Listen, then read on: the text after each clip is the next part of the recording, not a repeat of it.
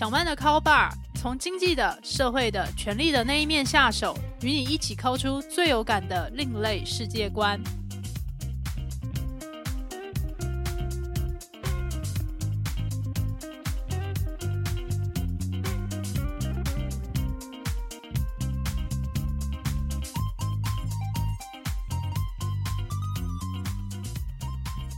各位听众朋友，大家好，欢迎来到小曼的 Call Bar。这是一档讨论社会阶级衍生性八卦节目，我是主持人陶小曼。在录这一集节目的当下是七月一号，七月一号也就意味着今年已经过一半了。在这个时间点，我就去回顾了一下。我在今年年初，或者是在更久以前，对于自己想要达成的状态、我的理想、我的目标，究竟我的进度现在推到了哪里？这些进度究竟是符合预期还是不如预期？我还可以再去做些什么，可以让这些事情更上轨道，或者是更加接近我自己理想的状态呢？可能有些人就会觉得说。在年终的时候，居然要办检讨大会，真的是压力山大，很不想要去面对耶。不过，相信大家听这一档节目到现在，也就会体会到，这就是本档节目的风格。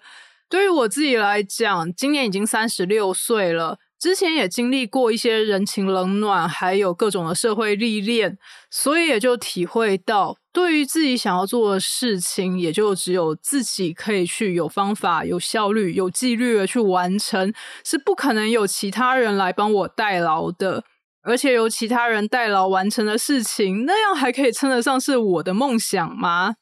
这样说起来，就从小到大怀抱着想要成为创作者的梦想。到了大概三十几岁的时候，终于成为了作家，然后发行了自己的第一本作品。接下来也就磕磕绊绊的一路前进，再发行第二本，还有接下来更多的作品。所以今年我对于自己的目标定的就是想要持续，并且更有效率、更有纪律的去累积更多的作品出来。至于为什么这个目标会这样定，然后身为一名作家要怎么样去一路修正自己的目标，还有在踏入这个业界之后，究竟感受到这个江湖里面到底有怎样的阶级，或者是要如何去往上爬呢？所以这也就是我们今天这一集的主题了。在作家的世界里面，到底有哪些阶级概念？还有这个阶级要怎么样一步一步的前进呢？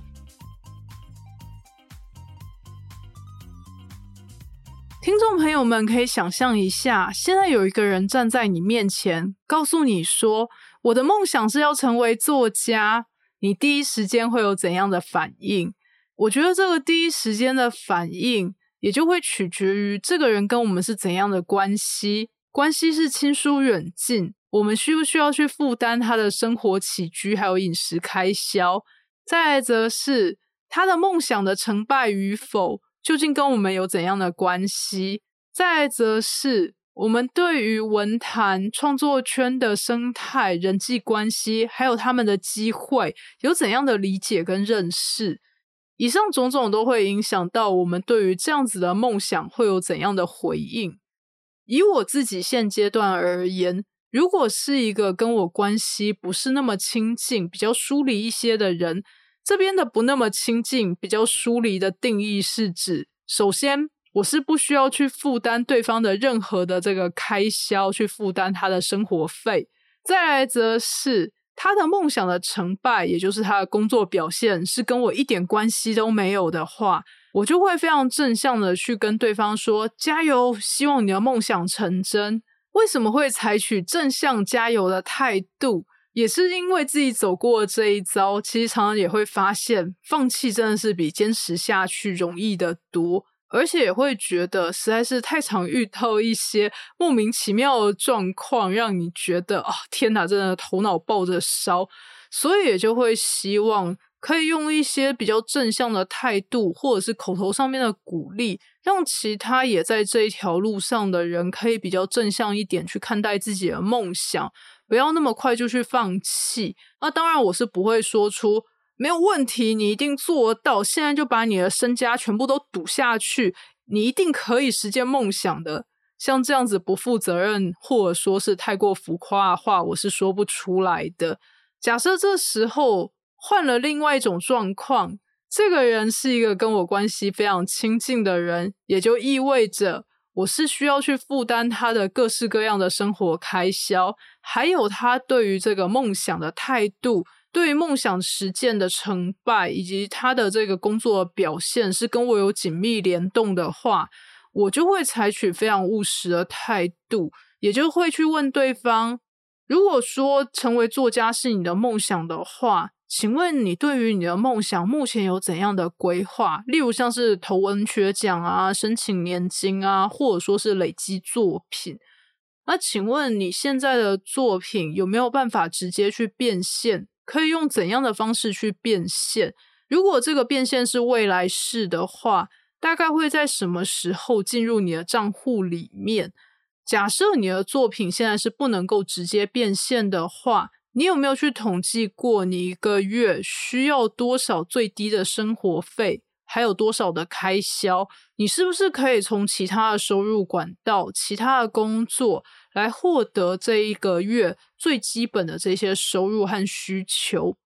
这些工作会不会影响到你的创作时数？是不是有什么样的办法可以去安排你的行事历，让你可以同时兼顾工作，而且也可以继续推进这些创作的进度？那以上种种非常的务实的问句下来，有些人可能就会觉得说。把梦想搞到这么务实，真的都不像是梦想了呢。不过这边也又要再说一次，也是因为自己走过了这一遭，就会觉得说，成为作家、创作者，甚至像是如果范围扩大一点，像是演艺人员呐，或者是各式各样比较属于本梦比的这种行业的话。其实，大家很多时候就会过度看着上面那些人的光芒，还有他们的高度，然后就会忘记说，其实有很多时候，这些高度其实都是靠更多务实的步骤去奠基出来的，所以也不要去逃避这些务实的问题。而我觉得，当有些父母啊，或者是有些长辈听到小孩子想要去成为作家这样子职业的时候，会直接说：“你会饿死。”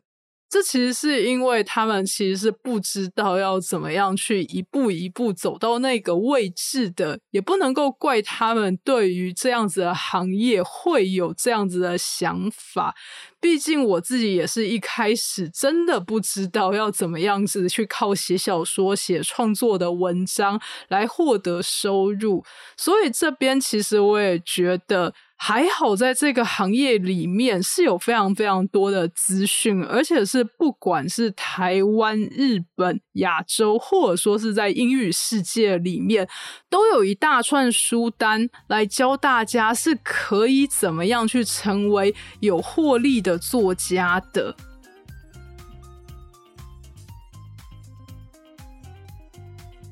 在很多文学创作同好交流社团里面，三不五时就会看到这样子的贴文，内容大概就是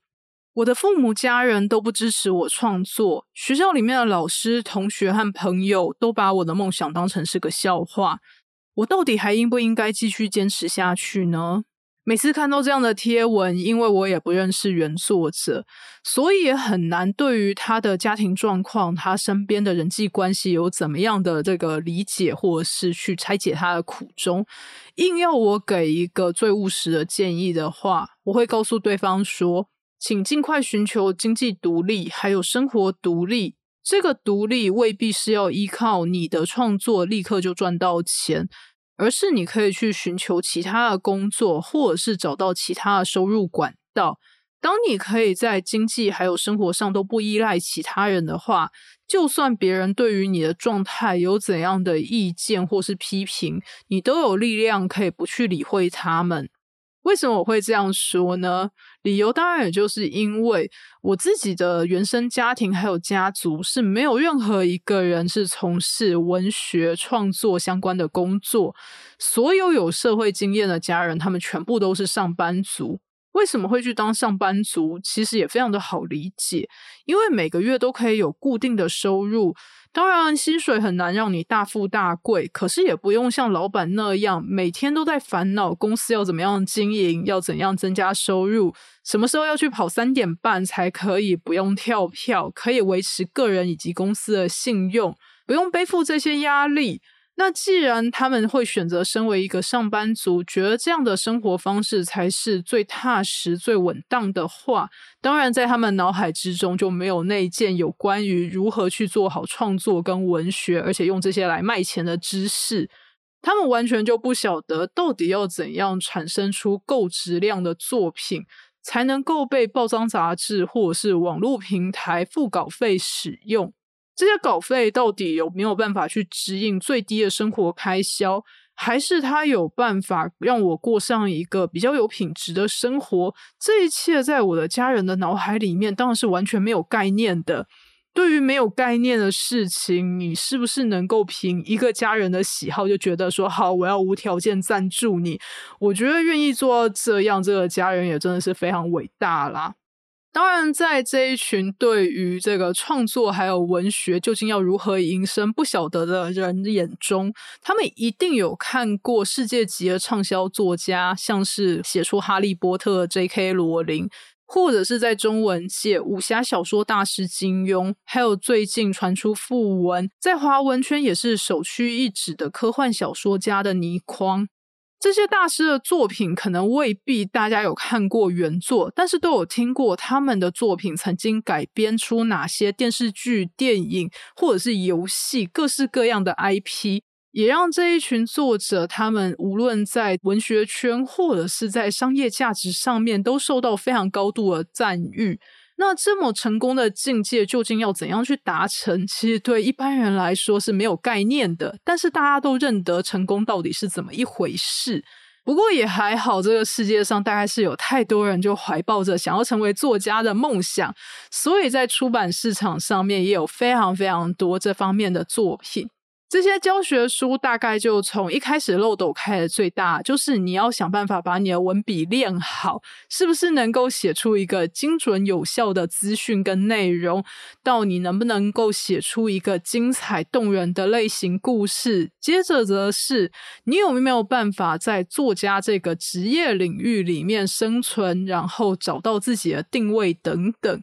那从这个外文到这个亚洲世界，还有这个日文跟中文，感谢各式各样的前辈，他们真的就是把他们的这一系列的知识都写了出来。例如说，像是在英语世界里面有一本很知名的书，中文翻译叫《写作课》，那它的英文原文是 “Birds by Birds”，意思也就是一只鸟接着一只鸟。这是什么意思呢？它的意思就是说。当你想要写出一个很宏观、然后很庞大的世界观的时候，请切记要一步一步的来，也就是从一只鸟这个小地方写到下一只鸟，这就是一个写作的基础的态度。如果讲到日系作家的话，会代理进来中文市场的，基本上都是大师的等级，也就是畅销作家。例如像是东野圭吾，或者像是推理小说家大泽在昌，就会写出百万小说家的职人必修课。其他跟我自己状况比较类似的作者，就是有担任过记者，或者是在媒体领域工作过的山崎丰子，还有松本清张。他们都是日本的社会写实系的这个大作家。那如果回到台湾这边的话，因为说起来，无论是在英语世界还是在日本的圈子里面，想当然生态应该是跟台湾不太一样的。也就感谢台湾各式各样的这个文坛前辈或者是小说家，他们也就把他们自己的这个攻略跟心法整理了出来。例如，像是陈幼金小说家，他写出了一本叫做《新手作家的求生指南》，告诉各位新手到底要怎样在练灯打怪，然后为自己争取到合理的待遇。其他还有像是小说家李洛克他出版的小说课，他就把他自己在这个小说创作上面的一些这个灵感如何归纳，如何去规划自己的工作部分写了出来。那如果大家对于就是台湾的文坛的这个个体还有总体究竟是怎么样运作的话，我觉得还蛮推荐大家可以去看作家朱佑勋他出版的两本书，其中一本叫做《作家生存攻略》，另一本叫做《文坛生态导览》。这两本书我会形容它是这个作家界的个体，还有总体经济学的话，其实是因为他对于究竟要不要去投稿文学奖，然后要不要去念一个有关于文学或者是艺术创作的这个硕士和学位。或者说，要不要去申请年金补助？要在怎样的平台上面发表？哪些是新手可以去挑战的这个奖项？然后各式各样的等级，他在书中里面都有写出来。例如，我觉得在里面非常好玩的是，他以作家的状态、目前人生的目标，还有会出没的这些场合、会写作投稿的地方，就分成了五个等级，像是文艺青年、新秀作家。青壮作家、资深作家，还有文坛大佬，那这些等级里面究竟会发生出哪些事情呢？阅读朱佑勋的文坛生态导览，他提供了几个非常有趣的视角。例如，就来分析在文艺青年、新秀作家、青壮作家、资深作家，还有文坛大佬这五个阶段里面，它到底有哪些升级要素，还有哪些指标性，可以让你辨识出哦，我现在在这里呀的这个关键的状态。当然，他的观察绝对不是所谓的法定的要素，或者是什么样的天条。不过，我觉得这本书就提供了一个客观的视角，让我们知道我们现在在这个地图上面走到了哪里。毕竟，我们当下可能都会遇到一些问题，产生很多的情绪，当下也会把这一些问题跟情绪放大。但其实，如果他们放在宏观的地图上面，未必就是这么大事情了。就以成为这个文艺青年的状态来说好了。这阶段大家的特色是想要往职业作家这个领域来走，而这时候其实真正比拼的是大家在阅读还有创作上面的能量，也就是比较大家是不是对于这条路有真正的热情跟才华。就以我自己在二十五岁之前，其实都在适应这个社会，然后被社会教训。虽然那时候寻求了经济独立和生活独立，但是所有的精神也就被这一切给耗竭了。直到到二十五岁的时候，开始比较能够掌握工作的一些技巧，我也就发现自己如果不去做文学创作的话，可能就会像行尸走肉一样过一辈子。所以，虽然在很小的时候就有这个梦想，但是确认这就是我人生热情之所在，应该就是在二十五岁那个时候了。所以，这也是为什么我会觉得，如果在学生时代，在家人或者是有其他外力的支援之下，就觉得自己在文学上面展露了长才，然后就觉得说这就是自己的天赋热情的人，其实是相当的幸运的。这个时候就是要努力的想办法生出自己的第一本著作，还有就是产生出让这个创作圈里面熟知的一篇文章或者是一个作品。接下来进入了新手作家的这个圈子，在这里就要想办法站稳一军的脚步。虽然出版了第一本著作，或者是有在业内让大家辨识的出来的这些作品，但是这一切其实充其量就是一张名片。你要去扩充这一张名片，它背后代表的内涵，所以这个时候其实也就是要持续的去累积作品，想办法去争取到一些曝光，还有一些这个活动的机会，让更多的人来认识你，也会让这个生态圈里面的稿件的需求方，就像是这些报章杂志或是平台，知道要怎样跟你邀稿，怎样跟你互助合作。所以接下来在持续活动之后，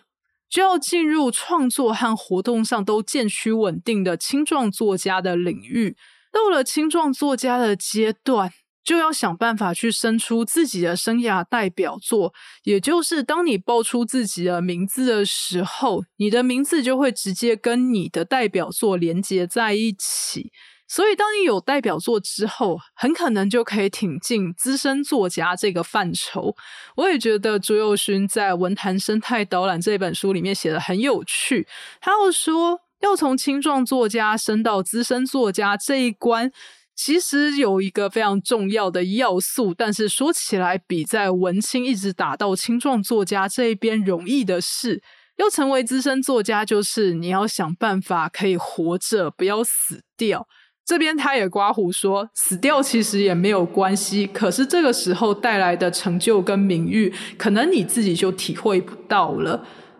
在资深作家的阶段，大家就会开始爱惜羽毛、持鹰保泰。不会在什么样的这个社会议题或者是新闻事件发生的当下，就决定自己要跳出来参一脚，因为这个时候是要确保自己每一次站出来都有足够的分量还有影响力，所以也就会开始探讨自己在这一个圈子、创作圈、文学史上面的定位。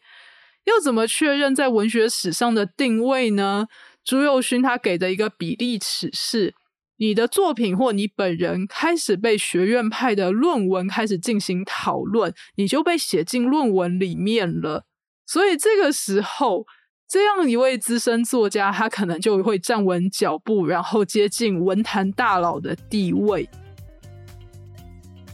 所谓的文坛大佬，他不只是一个向内的认同。被所谓的文青们，然后写字创作的人都认可之外，他其实还争取到其他社会层面的认同。例如，像是大作家白先勇，他写出了代表作《台北人》还有《镊子》。后来他这个成就登峰造极之后，他就转往去推广昆曲。另外一个像是本土作家黄春明，他有出版过《儿子的大玩偶》。后来这一些他的著作其实有很多也就改编成电影或者是连续剧，所以接下来黄春明他也就投身于儿童剧团的推广。这样讲起来，成为大佬之后，他关注的面向其实就不只是文学而已。然后这里面也在书中就开玩笑说，除非是想要争取诺贝尔文学奖，要不然其实，在台湾本土，你就会觉得说，所有的成就都已经达成了。所以这时候，我想在大师的眼中，可能也会有另外一番的风景。这个时候，我也就不要再来消费别人，就来讲讲看，我觉得我自己是落在哪一个区间。